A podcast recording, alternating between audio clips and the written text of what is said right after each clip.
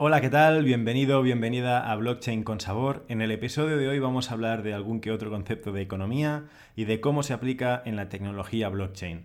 ¿Por qué otra vez economía? Bueno, pues porque así salió en la encuesta que hice en el grupo de Telegram, Blockchain con Sabor, al cual te invito a unirte, es por supuesto gratuito, te dejo el link en la descripción.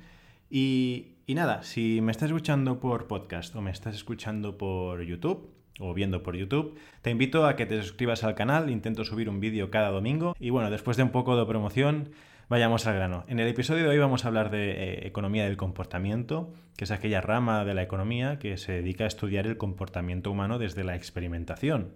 ¿Qué nos motiva? ¿Qué nos influye a tomar decisiones? Para ello hablaremos de incentivos, de teoría de juegos, de equilibrios de Nash y de la relación de estos conceptos en Bitcoin, en blockchain y en el diseño de sistemas. Así que, antes que nada, ¿qué es un incentivo? Bueno, pues seguramente no te descubra la, sopa de ajo, pero un incentivo básicamente es algo que nos hace hacer cosas y que nos afecta de forma positiva o negativa. Algo que nos hace hacer cosas, pero ojo, que también tiene un impacto positivo o negativo. Y esto es importante remarcarlo. Si un incentivo no afecta para nada al comportamiento de alguien, no es un incentivo. Y los incentivos están en todas partes, en todas las facetas de nuestra vida. Podríamos decir que nuestra vida ha estado, está y estará condicionada a los incentivos que tenemos en nuestro entorno. Desde estudiar o copiar en un examen a peticiones que hacen las empresas a sus trabajadores. Por ejemplo, imaginemos el caso donde el Departamento de Recursos Humanos les pide a los trabajadores que respondan una encuesta. Sabéis quién va a responder la encuesta la primera, ¿no? Pues seguramente los nuevos y los practicantes. Lo más habitual es que poca gente responda y se tenga que enviar y se tengan que enviar varios mails pidiendo por favor que respondan la encuesta. Pero ¿qué sucedería si entre los participantes que respondieran durante las primeras 24 horas se sorteara un premio económico importante? Seguramente se tendrían más respuestas, ¿no? Pero quizás esto no sería muy sostenible a largo plazo. Pero ¿y si esto estuviera integrado de alguna forma en el sistema que las empresas tienen para evaluar a sus trabajadores? ¿Y si el hecho de no responder una encuesta o una petición de la empresa en un plazo de 24 horas te afectará a la prima o al bono? La cosa cambia, ¿no? En marketing digital, por ejemplo, está el concepto de lead magnet. Un lead es un cliente potencial y magnet es, un imán. Y un lead magnet, entonces, pues es un imán de clientes potenciales. El ejemplo más típico es entrar en una página y que te puedas descargar un recurso gratuito a cambio de dejar tu email. Lo que recibirás es algo que te interesa, que te aporta valor y tú a cambio das un email. Entonces la empresa te contactará dándote la oportunidad de comprar servicios o otras cosas. Esto está en todas partes, desde la matrícula gratis del gimnasio, una limpieza dental al 90% de descuento. Todos estos incentivos pretenden modificar el comportamiento de las personas para que tomen decisiones. Es como un juego.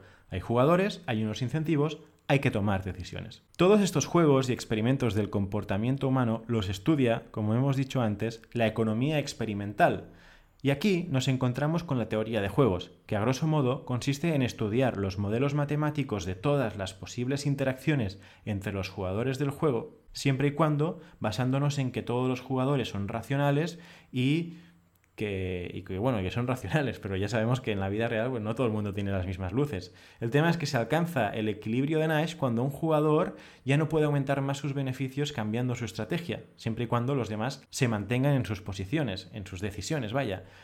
En otras palabras, si con las opciones que los demás participantes han elegido yo no tengo ningún motivo para cambiar la mía, estamos en equilibrio de Nash.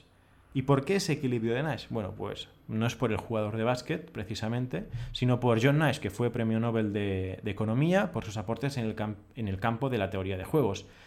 Y, bueno, hay una peli sobre él que es una mente maravillosa, que es muy buena, te recomiendo si no la has visto.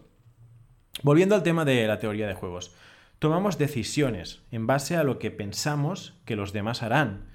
Estos juegos de los que estamos hablando están presentes día a día en el ecosistema blockchain, en el diseño de plataforma, en los algoritmos de consenso, en las decisiones que toman los usuarios y los mineros sobre si actuar en beneficio de la comunidad o no. Estamos hablando de ecosistemas descentralizados y esto significa que no hay una autoridad central que lo controle. Por tanto, cada uno de los miembros del ecosistema toma decisiones para maximizar sus beneficios. ¿Vale? Entonces, cuando los creadores del sistema crean el sistema, también están creando un juego, porque deciden qué acciones están disponibles para los participantes y también deciden cómo serán recompensadas estas acciones. Se van a recibir tokens, reputación, todo esto lo tienen que diseñar para que el equilibrio de Nash alcanzado sea el que ellos quieren para su sistema y no otro, porque pueden haber diferentes equilibrios de Nash. Por esto, es muy importante en una comunidad de este mundo cripto, blockchain, como lo queráis llamarlo, que haya un modelo de incentivos bien diseñado para que controle el comportamiento de los participantes de la comunidad y los dirija hacia donde los creadores quieren. Un ejemplo muy simple es el de vamos conduciendo por la carretera, ¿qué camino seguimos? Pues vamos por la carretera. ¿Y por qué lado? Pues por el derecho, ¿no? Dejando de lado el tema legal, eh, vamos por la derecha y vamos por la carretera porque nos es más cómodo que ir campo a través y porque si fuéramos por la izquierda, pues seguramente nos acabaríamos chocando con alguien, ¿vale? En el espacio de la tecnología blockchain se puede utilizar la teoría de juegos como una herramienta para analizar las diferentes iniciativas en las comunidades y también los mecanismos de consenso, porque desde la teoría de juegos se podrían predecir comportamientos y tener estrategias basadas en el equilibrio de Nash que se haya definido como objetivo o como óptimo. Entonces, se puede también utilizar como herramienta para diseñar modelos de incentivos que disuadan comportamientos maliciosos. Un ejemplo que creo que se ve muy bien es en el caso de Bitcoin. Imaginemos que estamos en Bitcoin. Si yo quisiera manipular de alguna forma el sistema para gastar dos veces mi dinero o generar más Bitcoin haciendo trampas, lo que estaría haciendo es ir en contra de mis propios intereses. Porque si yo consigo manipular el sistema donde mi dinero es utilizado, lo lógico es que pierda valor, porque los participantes ya no lo verían como un sistema íntegro y seguro, con lo cual se dejaría de usar y mis esfuerzos para generar más Bitcoin de la cuenta no tendría sentido, habría perdido muchísimo recurso en algo que se desaparece. Entonces, ¿lo veis? Estos modelos de incentivos disuaden comportamientos maliciosos y es de alguna forma un tipo de seguridad descentralizada. Así que, ¿qué más me puede interesar a mí como jugador? Pues contribuir con la comunidad, hacer que el sistema sea más seguro, para que Bitcoin crezca de valor, o Bitcoin o el proyecto que sea. ¿Vale? Muy bien, hemos hablado de Bitcoin, pero veamos cómo podría aplicarse esto de la teoría de juegos en, otro ejemplo más de negocios. Tenemos el caso de Fiverr. Fiverr es una plataforma donde puedes encontrar freelancers que ofrecen sus servicios. No sé si la habréis utilizado, pero a veces cuesta mucho encontrar, depende qué tipo de talento, aunque los usuarios tengan buenas reputaciones. Entonces, ¿cómo podríamos hacer con teoría de juegos para que las valoraciones de los usuarios de Fiverr correspondieran con la calidad de su trabajo? Y aquí tenemos varias cuestiones. Y es que todo el mundo no utiliza la misma vara de medir. Para mí un trabajo de 10 puede ser un trabajo de 7 para ti. Entonces, ¿cómo lo hacemos para que tanto tú como yo, usuarios de la plataforma, no nos encontremos un fiasco al, al, contratar alguno de los servicios? Pues bien, aquí se me ocurre que podríamos tener validadores de trabajos y de valoraciones. ¿Y esto qué es? Pues mira, que haya un participante externo que tenga acceso al trabajo que se ha realizado y valore de forma objetiva y desde el conocimiento de la materia la calidad del trabajo realizado. Y otros participantes que se dediquen a entrevistar a compradores y vendedores para evaluar cómo ha sido la experiencia de trabajo y determinar una puntuación también objetiva y también en diferentes dimensiones, por ejemplo, a nivel de comunicación, de conocimientos de la materia, cumplimiento de fechas de entrega, etc. Entonces, ¿Cómo incentivamos a todos estos participantes a que realicen sus tareas? Pues podríamos hacerlo con lo que se llama tokenomics o economía de tokens, es decir, el sistema recompensa a los participantes por actuar correctamente y si no se actúa correctamente, pues hay una penalización.